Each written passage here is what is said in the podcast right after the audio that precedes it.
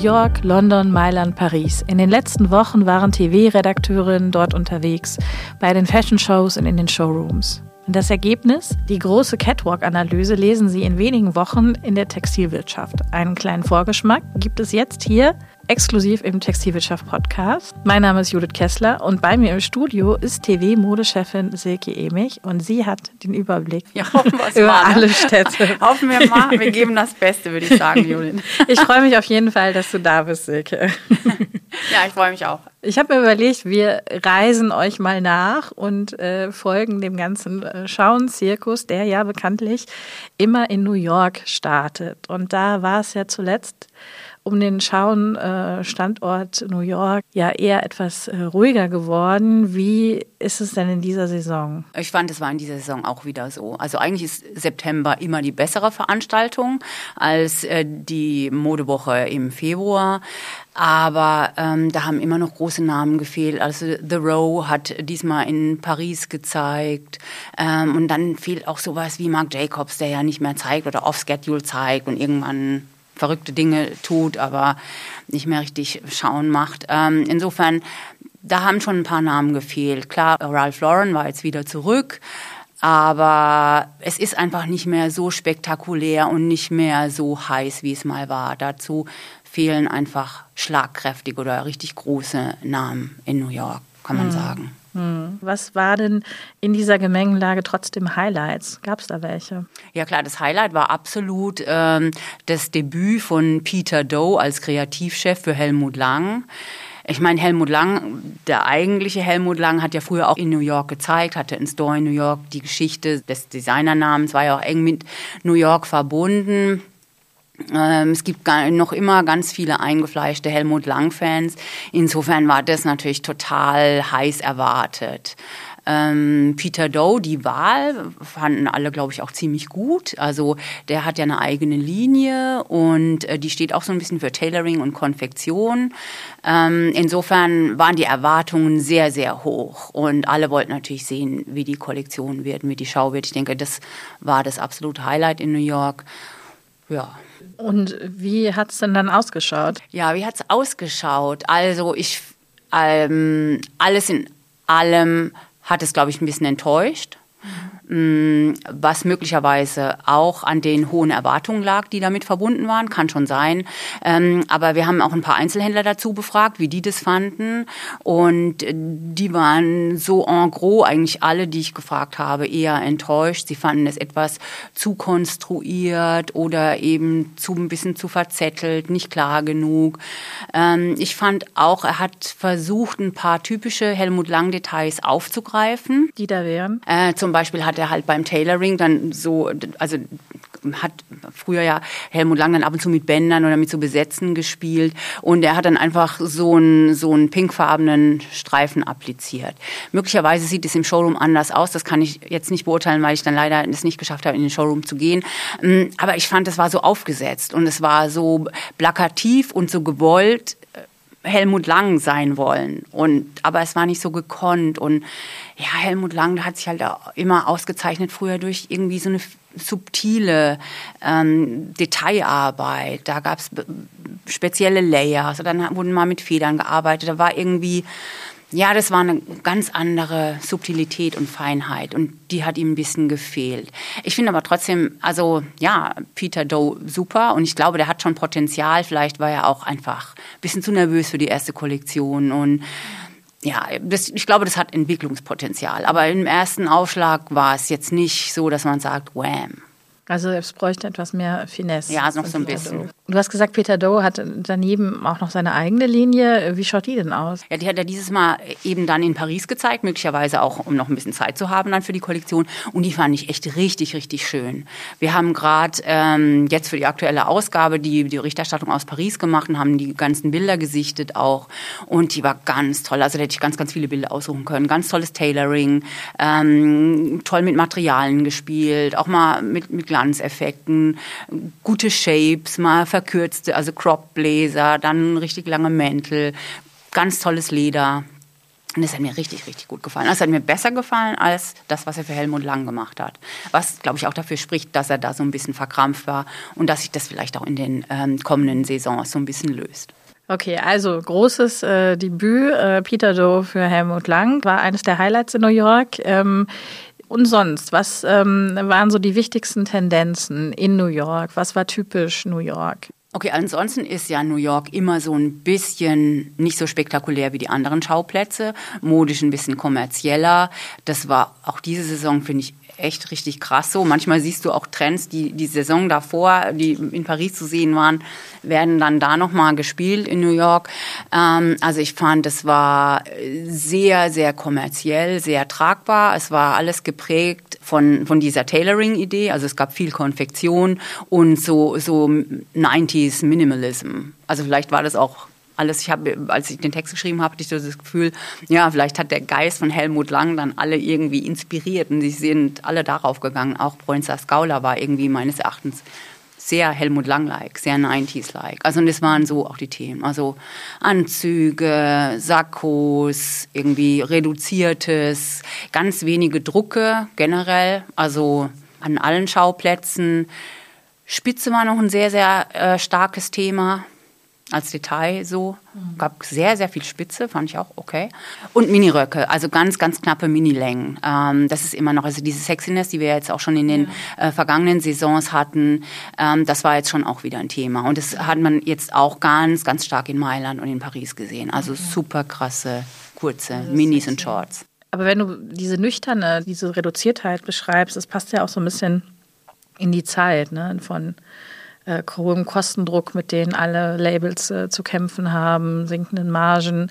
Äh, das war ja auch eines der großen Themen, was sich in London im Prinzip gezeigt hat, oder wenn ich es richtig äh, gehört habe von den Kolleginnen, die da zurückgekommen sind. Christopher Kane zum Beispiel fehlte im Schauenplan, äh, weil vorher in die Insolvenz gegangen. Julian McDonald auch, genau. insolvent, auch nicht mehr auf dem Kalender. Der war im Februar, glaube ich, auch noch im Kalender, ja. Also man merkt da schon, die, die Einschläge äh, kommen näher, oder? Wie? Ja, ich glaube, das liegt natürlich auch ein bisschen an den, an den Designern da, dass denen auch auch dann Kunden wegbrechen und dass sie nicht mehr vielleicht in allen Department Stores gelistet sind und dass es einfach weniger Vertriebserlöse gibt. Die haben ja ähm, auch nicht so die Power, eigene Läden aufzumachen, ähm, die, die Londoner Designer. Also es sind ja nicht so große Häuser, wie du sie in Mailand oder Paris hast. Insofern haben die natürlich schon einen Kostendruck.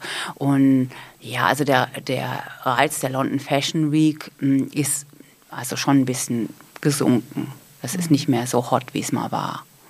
Aber das ist jetzt auch schon länger so. Und ähm, ich finde, London hat sich eigentlich am wenigsten nach der Pandemie wieder erholt. Also New York hat auch immer noch Probleme. Da war früher äh, im September Party an Party, Store Opening an Store Opening. Das war in dieser Saison auch schon deutlich weniger. Ähm, aber New York, glaube ich, hat noch ein bisschen mehr Drive, weil die Kollektionen natürlich tendenziell auch ein bisschen kommerzieller sind ähm, als die, die Londoner Designer. Und deswegen das sieht dann manchmal schon auch sehr nach Modeschule aus, so in, in London zum Teil. Ja, da brauchst du schon auch Nerven dann. Ja, ähm, ich erinnere mich. ja, und, und deswegen, da ist auch ein bisschen weniger internationale Presse am Start jetzt als an den anderen Schauplätzen, muss man sagen. Was waren denn die Highlights trotz allem, jenseits der Modeschau, äh, Modeschulen-Kollektion, die du erwähnt hast? Na, ich denke, was am, am heißesten erwartet wurde, war der, die zweite Kollektion von Daniel Lee äh, für Burberry. Das war ja letztes Mal das hottes Ticket, wo jeder hin wollte. Und ähm, das haben natürlich viele auch jetzt wieder erwartet. Wie, wie geht er weiter? Wie schafft er das? Ich meine, sein Debüt wurde unterschiedlich bewertet. Das war jetzt nicht äh, so rundum positiv ähm, wie bei manchen anderen und war auch nicht so positiv wie damals sein Debüt, was er für Bottega Veneta hingelegt hat. Das war ja damals in Mailand Bam. Es war richtig super. Und diesmal, das fand ich, das hat er, also ich war letztes im Februar da, da hat er das ganz gut gemacht. Ähm, jetzt, das war okay, aber das ist jetzt nicht outstanding. Und das ist, ich glaube, das ist gar nicht so leicht, so den, den Weg da für Burberry zu finden. Es ist ja seine Aufgabe, auch ganz stark das Accessoire-Geschäft voranzutreiben, also vor allen Dingen das Business mit Taschen und, und Schuhen.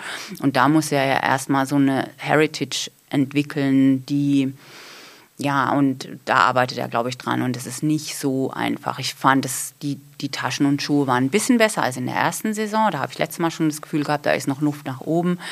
Ja, aber die, die, man kann jetzt noch nicht, also er versucht auch sehr ja auf die Heritage des Hauses einzugehen. Er hat den Trench variiert, auch mal in Leder und neuen Silhouetten gezeigt. Das fand ich schon ganz gut. Dann hat er irgendwie diesen, die Drucke, die Druckdessins so auf die Heritage bezogen. Das fand ich ganz gut. Aber dann kam er auch mit so Blumendrucken um die Ecke. Da habe ich mich wirklich gefragt, aha. Also fand ich irgendwie schräg. Also fand ich English Garden. ja, das hab ich, vielleicht habe ich es auch einfach nicht verstanden. Kann schon ich sein. Nicht. Kann schon sein. Also ich fand es noch nicht so ganz einheitlich und noch nicht von vorne bis hinten, dass man sagen könnte, super. So, Daniel Lee war, hat in Mailand hat er vor, vor einigen Jahren äh, ist ja eingeschlagen. Äh, was hat denn diese Saison in Mailand eingeschlagen? Gut, in Mailand war alles überschattet oder überstrahlt vom, vom neuen Kreativchef bei Gucci. Also Sabato de Sarno hat sein Debüt gegeben. Ich meine, darauf haben ja alle wie verrückt gewartet. Er soll Gucci, wo es ja zuletzt ein bisschen stagniert hat, zu neuen Umsatzhöhenflügen führen. Ich meine, sein Vorgänger Alessandro Michele hat das Label ja total nach oben gehypt, hat den Umsatz innerhalb von wenigen Jahren von, von vier auf zehn Milliarden getrieben. Jetzt hat es ein bisschen stagniert, da wurde man gleich unruhig, deswegen jetzt ähm, Sabato de Sarno. Der stand wahnsinnig unter Druck, denke ich. Also keine Ahnung, ich wollte nicht in seine Haut gesteckt haben. Alle haben auf dieses Debüt hingefiebert und hingeguckt. In der ganzen Stadt war es plakatiert und so. Und er hatte ja ein ganz, ganz großes ähm, neues Spektakel geplant. Also so ein Takeover im Brera-Viertel, im Herzen von Mailand, Open Air-Show geplant. Ähm, ja, die Stadt war plakatiert. Offensichtlich haben sie auch die Restaurants ausbezahlt in diesem Viertel für Umsatzausfälle, weil da musste ja dann zu dieser Show alles geschlossen werden. Musste am Mittwoch alles umgeplant werden. Am Freitagnachmittag war die Show. Warum? Weil Gewitter und Starkregen für die ganze Woche angesagt war. Und tatsächlich hat es kurz vor Gucci dann auch geregnet und zwar ziemlich heftig. Also es wäre nicht gegangen. Zur Show selber war es dann schon wieder nicht so schlechtes Wetter, aber ja, es war einfach nass und so. Das hatte mir schon auch fast ein bisschen leid, der Arme. Ja. Ähm, so, und ich glaube, er hat sich das Spektakel vielleicht ein bisschen anders vorgestellt, aber trotzdem, das war das, das, das alles, was in Mailand die Gespräche auch äh, rund um die Catwalks bestimmt hat. Wo hat er das dann gemacht? Er hat es dann im Gucci Hub gemacht. Das ist eine riesige Halle. Das ist auch, da ist dann auch die Firmenzentrale und so. Ähm, das ist, wenn man zum Flughafen Linate fährt, an so einer Stra Ausfallstraße ähm, der Stadt. Und da war natürlich der Bär los. Also schon Stunden vor der Show äh, standen irgendwie auch Teenies und Schaulustige. Und es ist ja dann in Mailand auch immer so, da ist ja dann sofort auch die Straße abgesperrt ne, und Parkplätze abgesperrt. Verkehr muss zum Teil umgeleitet werden, Busse können nicht fahren. Das wird aber für die Modebranche alles natürlich gemacht in Mailand, weil es einfach so ein großer, starker Wirtschaftszweig ist. Das fand ich schon beeindruckend. Dann dachte ich, ja, okay, seit zwei Tagen wissen die jetzt ist Dings, aber wurde, war der ganze Gehweg abgesperrt, alles hier, tausend Polizisten am Start. Also das war schon, das ist schon sehr beeindruckend, äh, wenn man sieht, was für eine Bedeutung und was für eine Kraft auch diese Industrie in Italien hat oder vor allen Dingen in Mailand hat. Jeder weiß, dass Fashion Week ist und, und da ist alles, dass dann natürlich der Verkehr in manchen Stellen der Stadt lahm liegt, ist dann total normal. Es wird auch akzeptiert weitgehend zumindest. Das war jetzt vor dem Hub. Äh, wie, wie war es im Hub? Wer war da? Ja gut, bei Gucci lässt ja irgendwie alles Mögliche einfliegen und so. Und da waren natürlich alle möglichen Content Creator, also Social Media Stars, whatever. Und natürlich auch Hollywood Stars. Julia Roberts war da, Ryan Gosling, der Ken aus dem Barbie-Film war da. Also insofern, da wird schon aufgefahren. Und ähm, das ist schon immer dann halt so eine Aufregung und, und, und so ein Flirren. Das ist schon, schon sehr besonders. Und in so einem Moment, wenn dann so ein Debüt ansteht, so wie es so, und wie sah es aus? Also ich fand, es sah super aus. Und die Einkäufer, die ich befragt habe, die fanden es eigentlich auch alle super.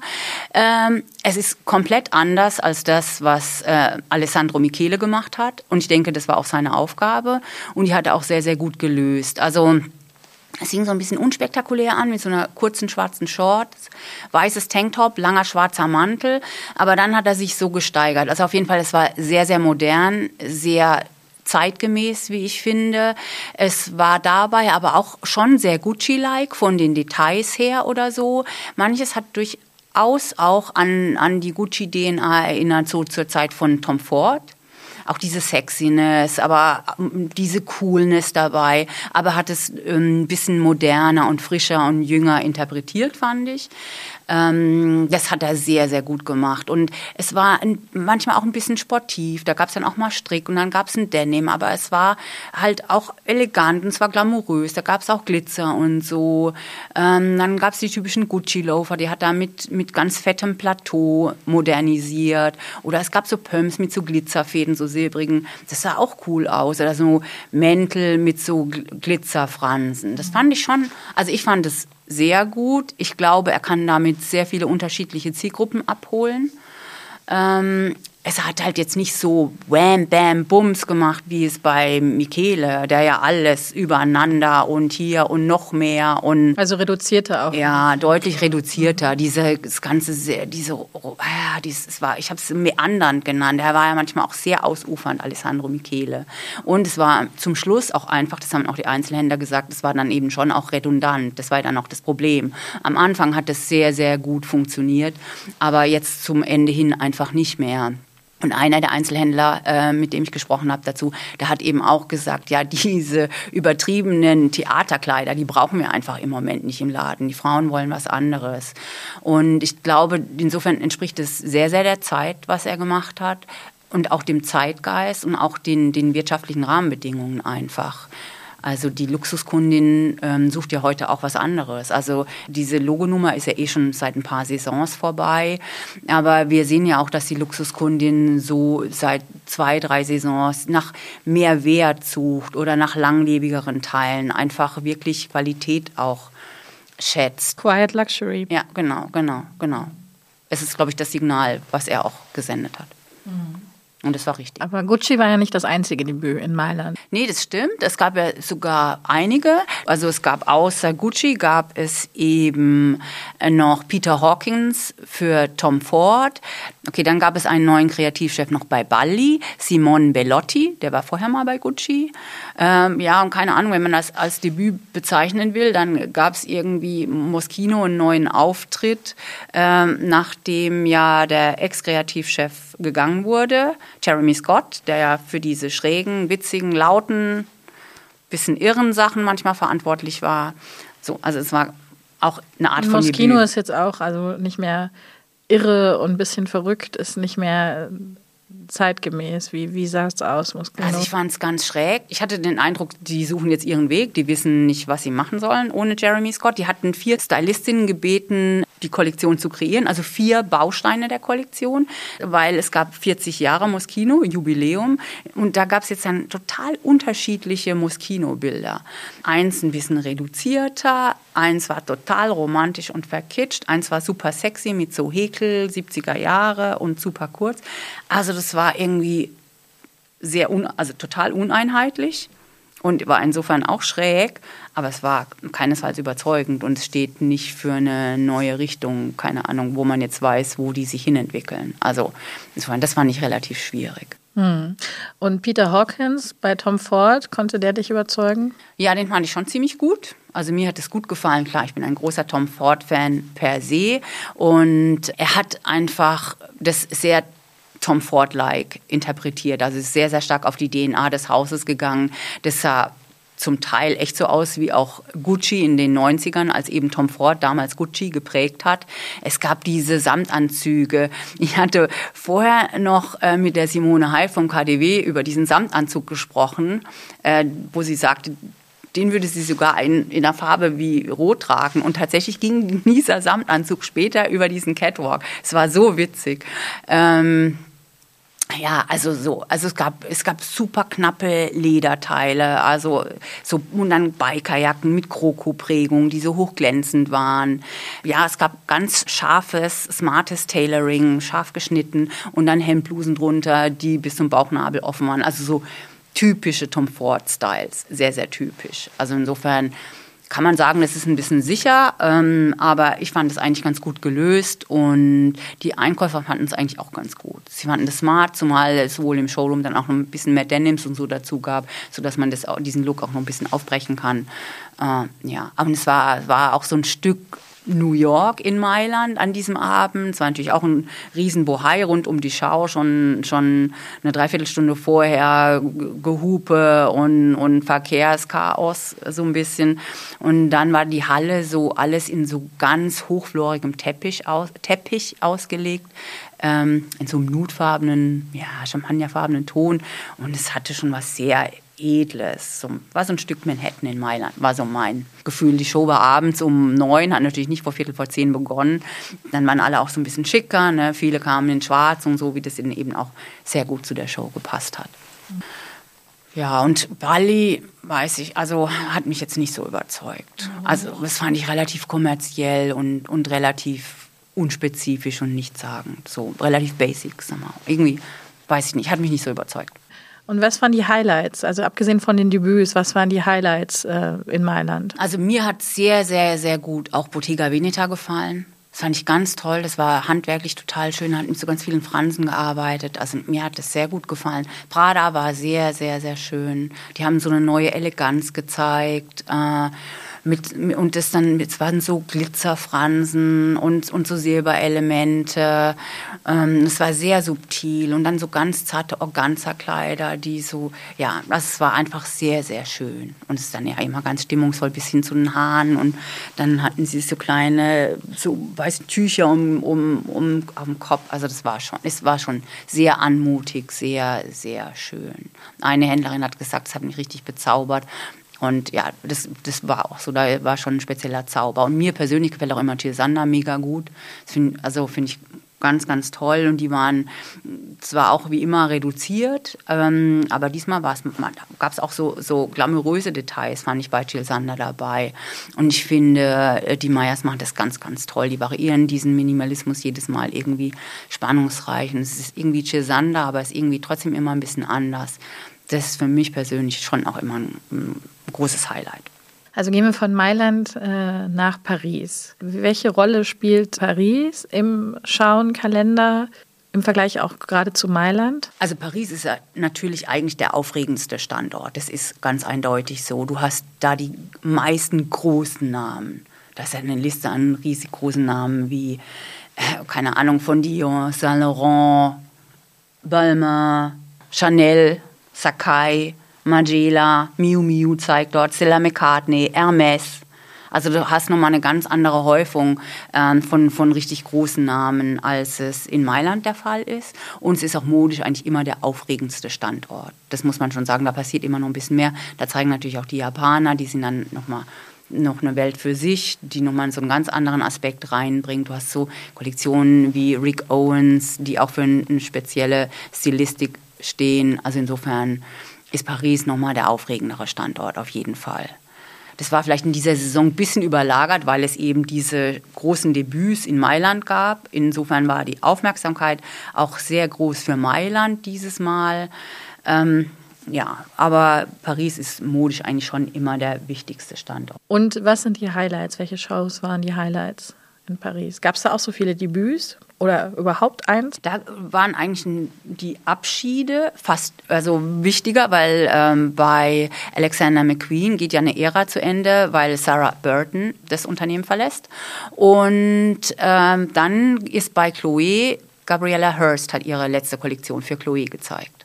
Mm, also das waren so, insofern waren die Schauen natürlich auch ziemlich stark im Blickpunkt.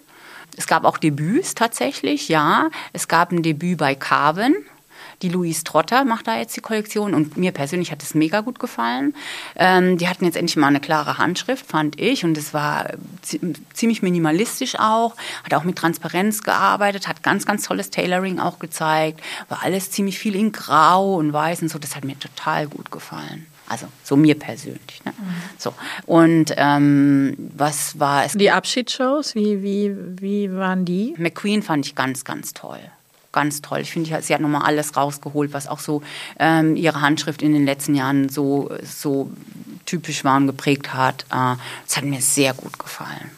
War, war ja raffiniert und mal Fransen-Details, aber dann gab es dann auch so Strickteile, so ein paar, die total ausgefallen waren. Also ich fand es wirklich, wirklich sehr, sehr schön. Und ja, ich glaube, das fanden, fanden auch alle ziemlich anrührend, ihren letzten mhm. Auftritt für das Haus. Ja. Und Gabriela Hurst? Äh, fand ich auch gut. Ich fand, es war ihre beste Chloe-Kollektion überhaupt. Ähm, keine Ahnung. tragisch. Ja, fand ich schon. Das war die, war die beste überhaupt. Hat mir sehr, sehr gut gefallen. Ähm, und äh, sie hatte am Schluss ja auch voll die Party. Ne? Da kam so, ein, so eine Band, Live-Musik und die, sie hat getanzt wie ein Derwisch, so über den Laufsteg. So, keine Ahnung, ob sie so erleichtert war, dass es vorbei war. Ich habe keine Ahnung. Auf jeden Fall ähm, hat mir das sehr, sehr gut gefallen. Und abgesehen von den Abschieden und äh, dem äh, Debüt, was waren denn deine Highlights in Paris? Okay, meine Lieblingsschauen waren, also ich fand Loewe ganz toll. Also man J.W. Anderson ist ja eh irgendwie super und diesmal hat er es richtig toll gemacht. Es hatte auch so eine durchgehende Linie. Es hat mir super gut gefallen. Da war, der hat mit Proportionen gespielt, mit neuen Proportionen. Da waren Hosen, die waren sehr, sehr hoch, also fast bis unter die Brust so hochgezogen. Dann gab es total oversized Strick oder auch so ganz lange Poncho, Cardigan, so grob gestrickt mit so großen Goldknöpfen das war irgendwie super modern und, und frisch und es hat mir total gut gefallen. Loewe fand ich super.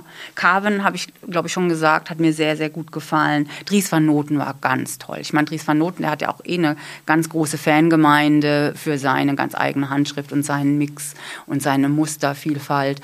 Und der hat diesmal wieder eine ganz, ganz tolle Kollektion gemacht.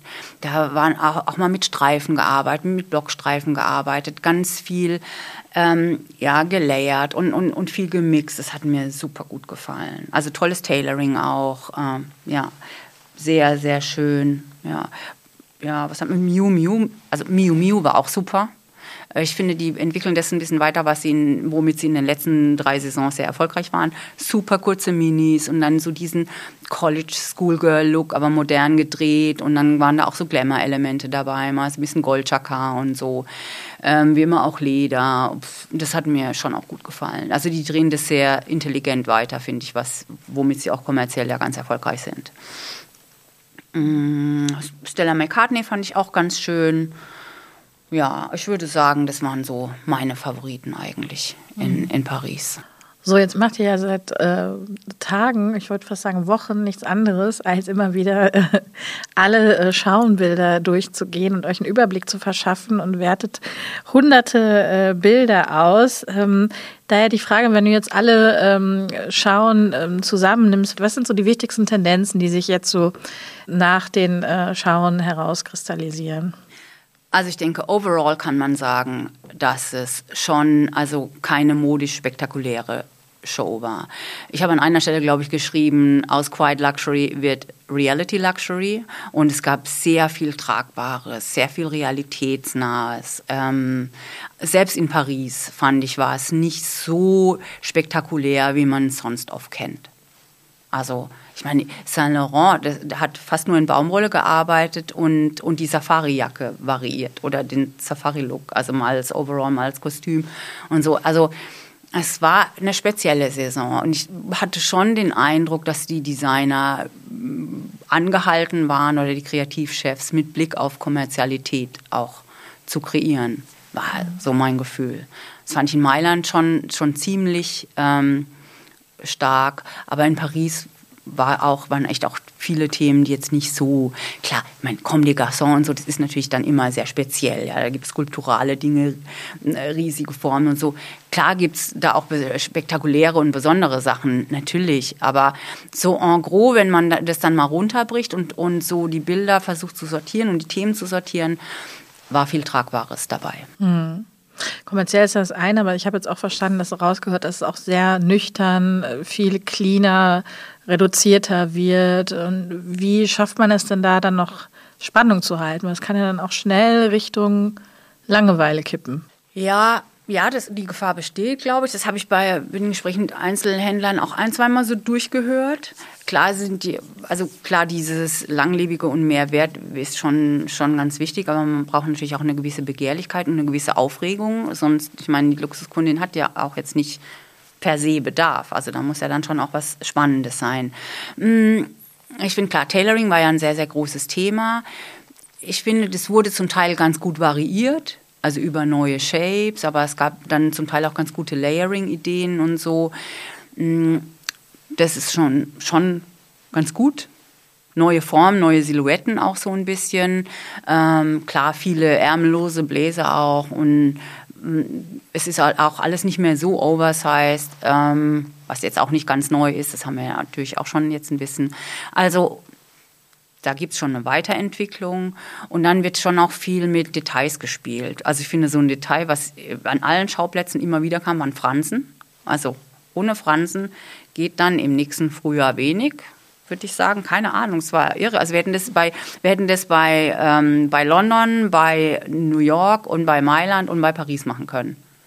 Äh, Fransen in jeder Art, mal fedrig, mal, mal glänzend, mal breit, mal ganz fein. Also Fransen war irgendwie das Ding. Also so als Detail, was du dann siehst, was halt immer wieder kommt. Und äh, wenn man jetzt an diese Nüchternheit und Cleanness denkt, abgesehen jetzt von den Fransen, ähm, spielt Glamour, Glam überhaupt noch eine Rolle? Darf das noch sein? Also das gab es natürlich auch, aber es, es, war schon sehr stark zurückgefahren. Das war ja in den letzten zwei, drei Saisons ein Riesenthema. Auch vor, also total plakativ. Das war ja irgendwie alles nur noch Party. Ähm, das ist deutlich weniger geworden, fand ich. Also es gab natürlich immer noch Metallics und sowas, das gab es schon noch alles. Es gibt natürlich auch immer irgendwie Pailletten und, und Glitzer gibt es ja, aber lange nicht mehr in dieser Breite wie zuletzt. Also das wird schon subtiler. Mhm.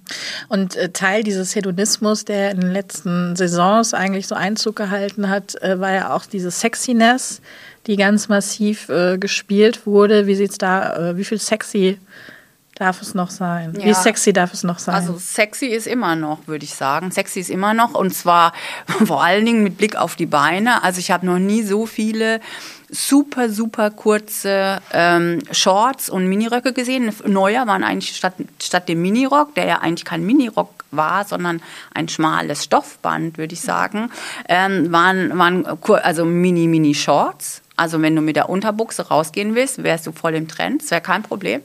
Ähm, so, also auf den Catwalks war das echt egal, also brutal. Brutal.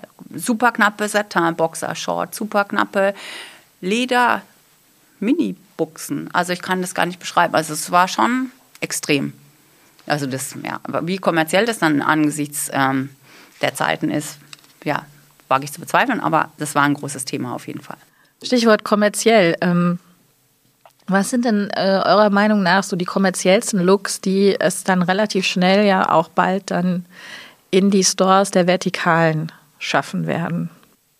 Na gut, ich glaube, also kommerziell ist dieses ganze Tailoring ist ja per se ähm, ziemlich kommerziell. Das wird auf jeden Fall eine Rolle spielen. Die Vertikalen werden sich natürlich auch auf so offensichtliche Dinge konzentrieren. Die werden sicher auch ganz viel Gucci und damit natürlich auch ein bisschen Glitzer und so nachmachen, denke ich schon, weil du musst dann das Plakative nachmachen und, und, und diese Fransen-Geschichten wird es dort sicher auch geben. Was schon noch ziemlich stark zurück war, war Leder. Und ich glaube, das ist schon auch ein gutes Thema, weil es ja auch so für Wert steht und für Luxus steht. Und es muss dann auch nicht immer total ausgefallen und schräg sein. Äh, und ähm, ich glaube, ja, Leder ist schon auch dann ein Thema mit kommerziellem Potenzial. Und du hast ja immer wieder gesagt, ihr habt mit vielen Einkäufern schon bereits gesprochen über die Schauen. Was ist denn generell so an, wie fällt denn deren Feedback aus aus dieser Schauen-Saison? Ähm, die, die, also da gab es unterschiedliche Stimmen, so, so ein bisschen. Also vereinzelt haben sie schon gesagt, es ist vielleicht ein bisschen wenig aufregend. Ähm, aber andererseits fanden sie dann schon auch gut, dass es diese Blickrichtung, also ein bisschen mehr Kommerzialität, mehr Wertigkeit, ähm, dass das eine wichtige Rolle spielt und dass das der Kundin im Moment entgegenkommt. Also nicht mehr nur so laut, wham, bam. Die, einer sagt auch zu mir, dieses Laute will einfach im Moment niemand mehr und ähm, ist einfach nicht angesagt. Insofern, glaube ich, entspricht es einfach sehr dem Zeitgeist und auch dem, was die Kundinnen und Kunden jetzt wollen. Und das haben die Händler schon auch so gesehen.